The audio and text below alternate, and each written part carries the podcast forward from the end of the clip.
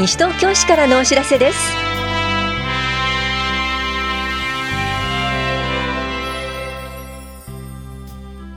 今日は保護者助成金の支給。創業スクールなどについてお知らせします。インタビュールームお話は西東京市ごみ減量推進課の岩崎邦弘さん。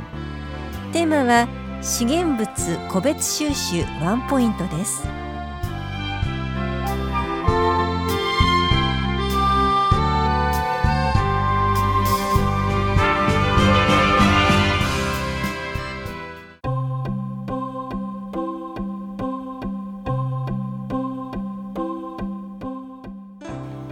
護者助成金の支給についてお知らせします。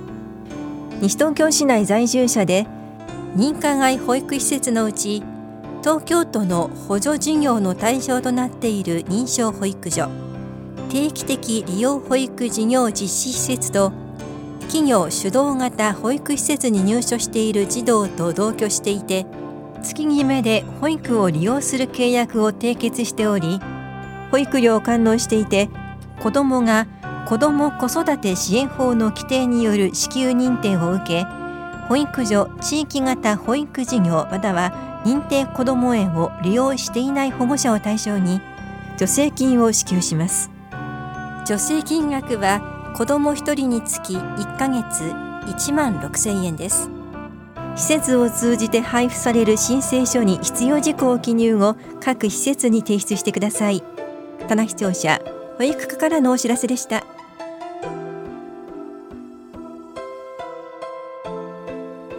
創業スクールのお知らせです。9月6日13日20日27日と10月11日全部で5回。いずれも金曜日の午前9時半から午後0時半まで住吉会館ルピナスで行われます。国の認定を受けた創業支援等事業計画に基づくスクールです。創業に必要な4つの分野を総合的に学びます。受講できるのは創業に関心のある方と創業して間もない方です。費用は5回で3000円初回に集金します。で申し込み順となります。また1回500円で保育もあります。受講ご希望の方は電話でお申し込みください。なお定員は30人です。お申し込みお問い合わせは西東京創業支援経営革新相談センターまでどうぞ。産業振興課からのお知らせでした。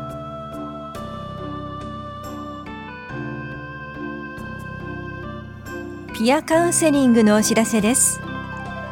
親や障害者が相談員となり実体験をもとに同じ立場から相談を受けます。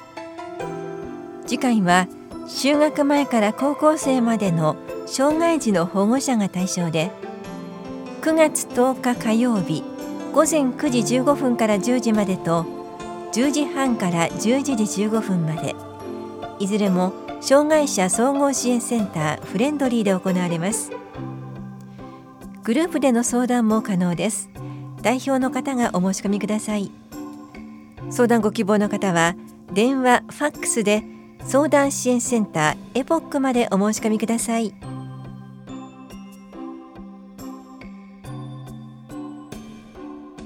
木造住宅耐震改修事業者講習会のお知らせです。都内で施工業を営む方を対象に講習会を開催します。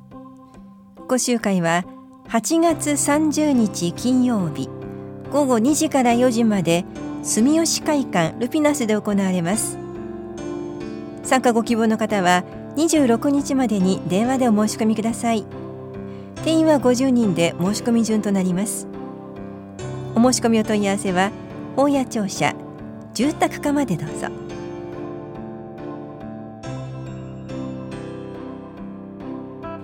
ファミリー学級のお知らせです。初めて父親母親になる方のための3日間の教室です。1日目は妊娠中の生活と健康。2日目は赤ちゃんのお世話について。3日目はマタニティクッキングです。参加できるのは西東京市在住で初めて父親母親になる方です。妊婦のみの参加も可能です。3日目は妊婦のみとなります。出産予定日が12月と1月の方を対象にした第6コースは9月20日金曜日と28日土曜日のいずれも午前9時半から午後0時半まで法や保健福祉総合センターで。10月8日火曜日午前10時半から午後0時半まで田梨総合福祉センターで行われます。受講ご希望の方はコース番号出産予定日病院名パパの参加予定日などを明記の上はがきかメールでお申し込みください。申し込み締め切りは9月6日です。お申し込みお問い合わせは市役所健康課ファミリー学級までどうぞ。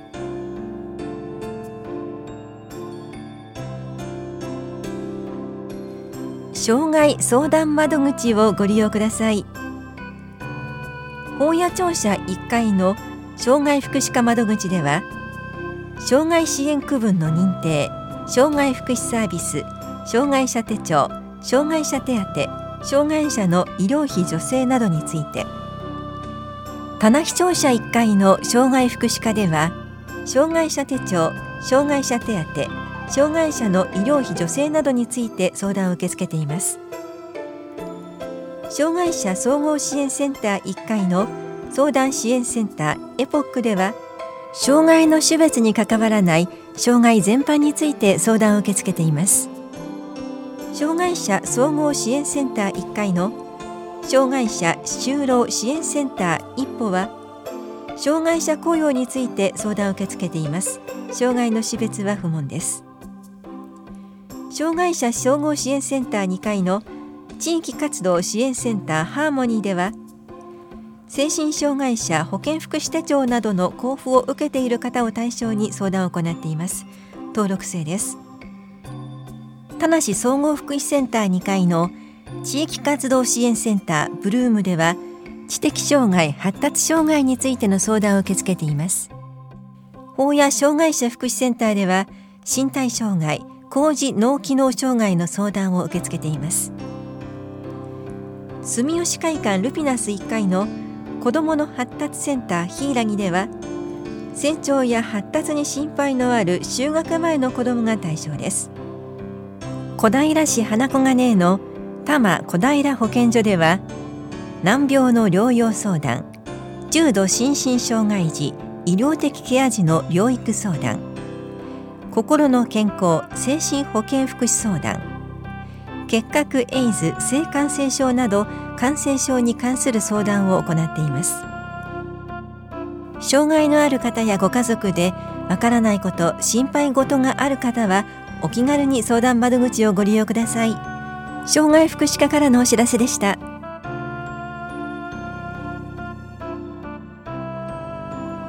風疹対策抗体検査予防接種のお知らせです。市内在住の19歳以上で妊娠を予定または希望する女性その同居者また妊婦の同居者を対象に無料で先天性風疹症候群対策の抗体検査を行います。抗体検査の結果接種が必要とされた方には5800円で予防接種をすることができます。また市内在住の2歳から18歳までで麻疹風疹定期予防接種期間中に接種を行わなかった方を対象に5800円で麻疹風疹予防接種を行います。生活保護受給世帯や中国残留法人等支援給付世帯の方などは証明することを医療機関に持参すれば接種費用が無料となります。詳細は市のホームページまたは健康課までお問い合わせください。インタビュールームお話は西東京市ごみ減量推進課岩崎邦弘さん。テーマは資源物個別収集ワンポイント。担当は近藤直子です。10月1日火曜日から資源物の個別収集が始まります。今回も岩崎さんに気になる点を伺っていきます。10月からの資源物個別収集に伴って缶の持ち込み場所が設置されるそうですね。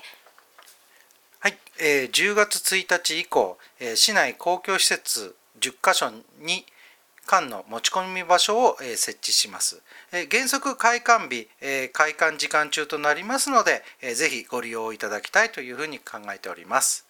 えー、10箇所缶の持ち込み場所が設置されるということですが、これはどちらかに掲載されるんでしょうか？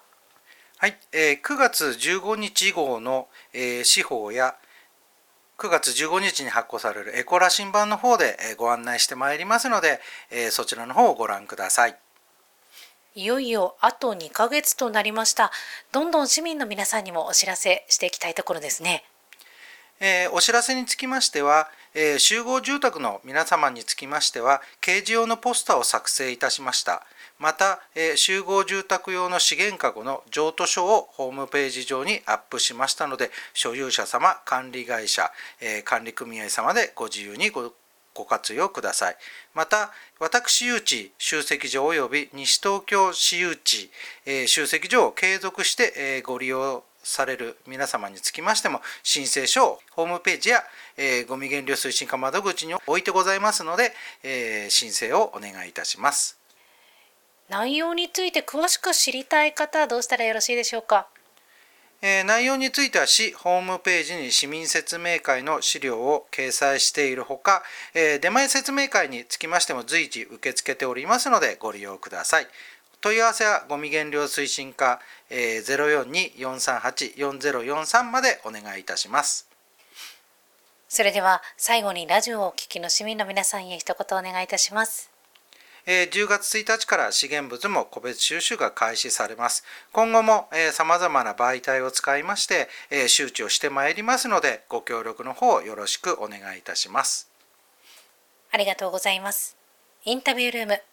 テーマは資源物個別収集ワンポイント。お話は西東京市ごみ減量推進課岩崎邦弘さんでした。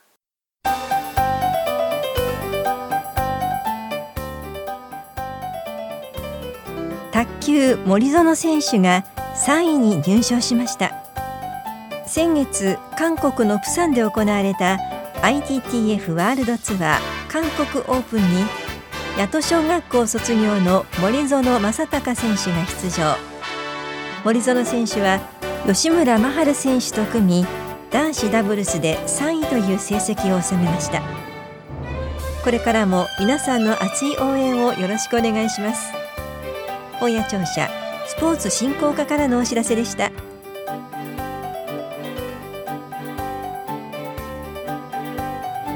この番組では皆さんからのご意見をお待ちしています。FM 西東京西東京市からのお知らせ係までお寄せください。またお知らせについての詳しい内容は広報西東京や西東京市ウェブをご覧いただくか西東京市役所までお問い合わせください。電話番号は042-464-1311 042 464-1311番です。以上西東京市からのお知らせ亀井さゆりでした。